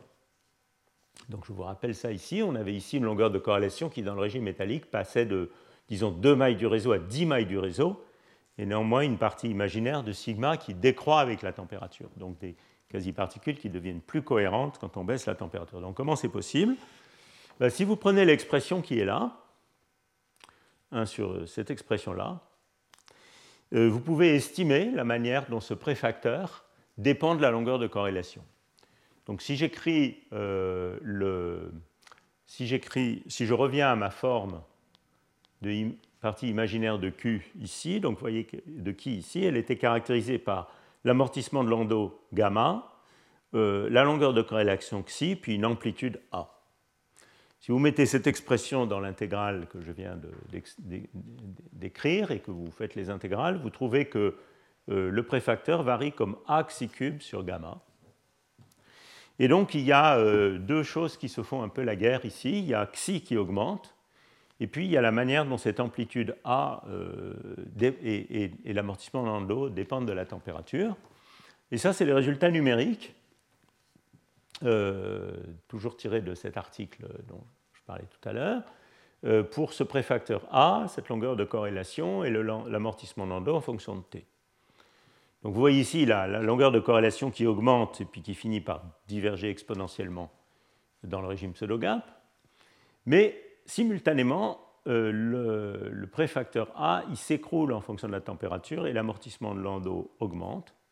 Donc en fait, il y a un régime où A sur gamma décroît suffisamment vite avec la température pour euh, combattre ce xi cube et permettre quand même à cette combinaison de décroître en fonction de T, bien que Xi euh, varie euh, assez vite et augmente en fonction de la température. Et en fait, la décroissance de ce A peut être comprise en utilisant des règles de somme pour, pour qui. Voilà, donc c'est comme ça que les, que les, choses marchent dans ce régime basse température. C'est l'amplitude des fluctuations et l'amortissement de Landau euh, qui arrivent à surmonter la croissance à basse, euh, à basse, température de la longueur de corrélation. Et puis finalement, quand on entre dans le régime pseudo-gap, que le critère de Wilke et Tremblay commence à être satisfait, eh bien Xi euh, domine tout et, la métallicité du système disparaît. Voilà, alors pour conclure cette analyse, déjà dépassé mon temps, mais je vais quand même aller jusqu'à euh, je vais quand même aller jusqu'à 11h15 et puis on fera une pause de, on fera une pause d'un quart d'heure. Euh, pour conclure cette analyse, je voudrais vous montrer quelques petites choses concernant euh, la validité de ces théories de fluctuation de spin. il y a une constatation qu'on a faite dans cet article que j'ai mentionné beaucoup dans ce, dans ce cours, qui est que dans l'ensemble du régime métallique, si je regarde la composante locale de la self-énergie, donc la somme sur K de la self-énergie, eh bien en fait l'approximation single-side DMFT est extrêmement bonne. Alors ça, c'est quand même une chose qui est assez étonnante parce que on est dans un système où la longueur de corrélation magnétique peut atteindre 10 mailles du réseau, donc avec des corrélations très non locales qui se développent dans le système.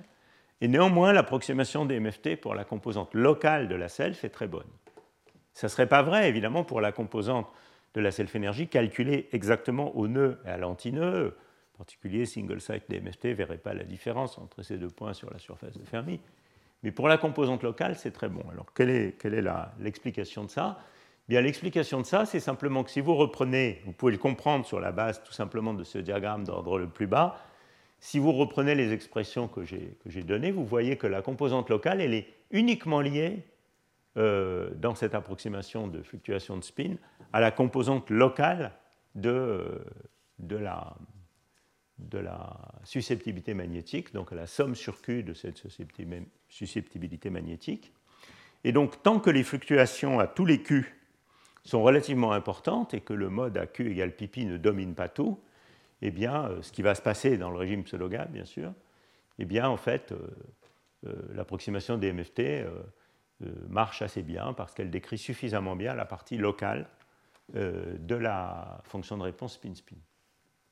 Alors, cette remarque suggère en fait une manière d'aller au-delà de DMFT en rajoutant les fluctuations de spin, qui est un petit peu plus simple et, et élémentaire qu'une approximation de type D gamma complète qui inclut les corrections de vertex, c'est tout simplement de dire, sur la base de cette observation, on va approcher la self-énergie comme étant la self-énergie locale de DMFT, plus pour la partie non locale uniquement, le diagramme d'ordre de plus bas de fluctuation de spin. Euh, en fait, ça revient essentiellement à utiliser l'approximation D gamma sans les corrections de vertex.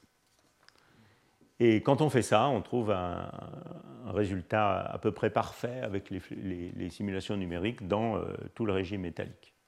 Comme vous le montre ces, calculs ici. Donc ça, c'est dans le régime incohérent à très haute température, où les deux courbes sont indistinguables. Euh, ici, c'est euh, dans le régime intermédiaire métallique. Vous avez trois courbes.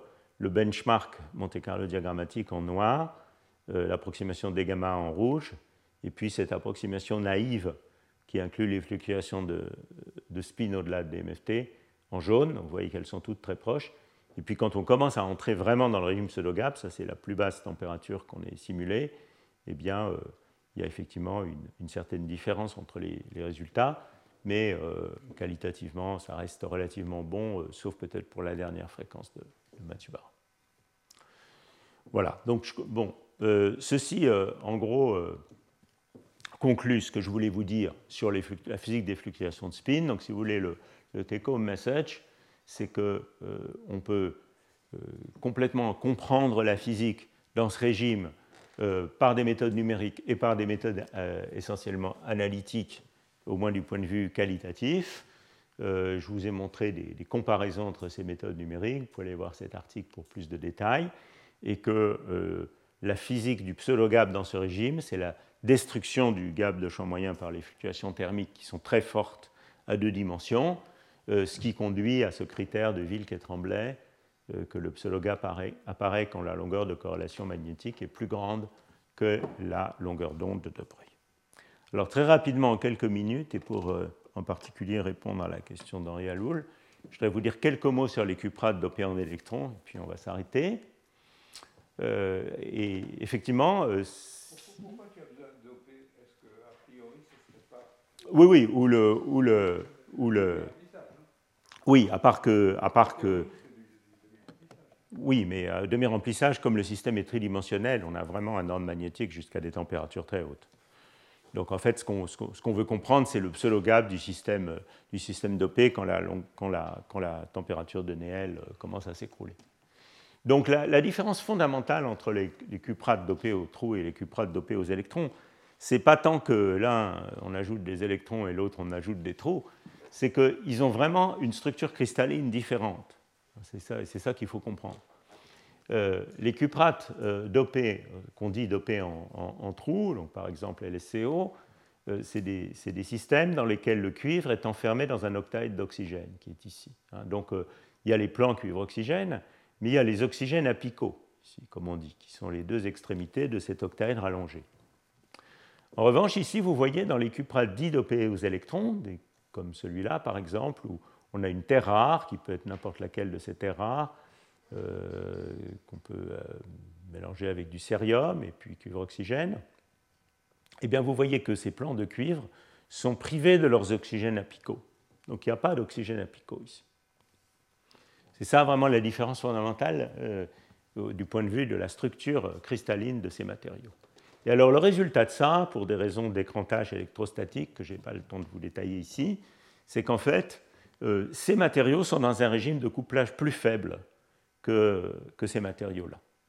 Donc je vous renvoie euh, à euh, un très bel article de revue de Rick Green et coworkers sur ces, sur ces cuprates dopés en électrons. Et j'ai volé à Rick un certain nombre de ces slides pour finir ce cours. Euh, voilà, donc c'est ça, ça la différence. Alors ça, ça se reflète dans le, dans le diagramme de phase. Donc voilà cet article de, de, de Armitage, Fournier Green euh, dont je parlais tout à l'heure, relativement, encore relativement récent. Et donc vous voyez que ça se reflète dans une asymétrie euh, très flagrante du diagramme de phase des cuprates, qui pour une fois n'est pas coutume, est représenté par dopage en, en, trou à gauche et dopage en électron à droite, ce qui est finalement assez logique. On peut dire que c'est la concentration d'électrons qui augmente. Et donc vous voyez que les choses sont, très différentes. En particulier, le point important, c'est que la phase antiferromagnétique persiste jusqu'à des dopages beaucoup, beaucoup plus élevés, hein, de l'ordre de 15%, dans le cas des, cuprates dopés en, en, électrons. Et ça, c'est le T-star qui signale l'apparition du pseudo-gap dans, ce, dans, ce, dans, ces matériaux dopés en électrons. Et vous voyez que ce T-star, clairement, il, a l'air de suivre la température d'ordre magnétique et euh, il s'annule, enfin il s'écroule euh, un petit peu au-delà. Donc il y, a, il y, a, probablement un régime intermédiaire ici où on n'a pas d'ordre magnétique à longue portée, on a quand même un pseudo-gap. Mais en fait, dans l'essentiel du diagramme de phase, le pseudo-gap euh, est un phénomène qui est associé à un précurseur des corrélations antiferromagnétiques du côté dopé en électrons, alors que ici c'est beaucoup moins évident, puisque la, température de Néel s'écroule beaucoup plus vite. que T star. en réalité, comme je vais vous le montrer après la pause, on est quand même, enfin je suis personnellement en tout cas assez convaincu que la physique du T-star est liée aussi aux corrélations antiformétiques de courte portée, mais ici on peut, penser que les corrélations antiformétiques de beaucoup plus longue portée euh, sont importantes. Alors effectivement, il y a des, évidences pour ça, euh, et la première de ces évidences, c'est que finalement l'image qu'on obtiendrait de la reconstruction de la surface de Fermi euh, qui, est dessinée ici, c'est-à-dire la formation de points chauds où les quasi-particules sont détruites à cause de l'intersection de la surface de Fermi avec la zone de brûlement antiferromagnétique, eh bien, c'est quelque chose qui est relativement bien observé dans les cuprates dopées en électrons. Donc, vous le voyez ici, ça c'est pour euh, euh, trois dopages.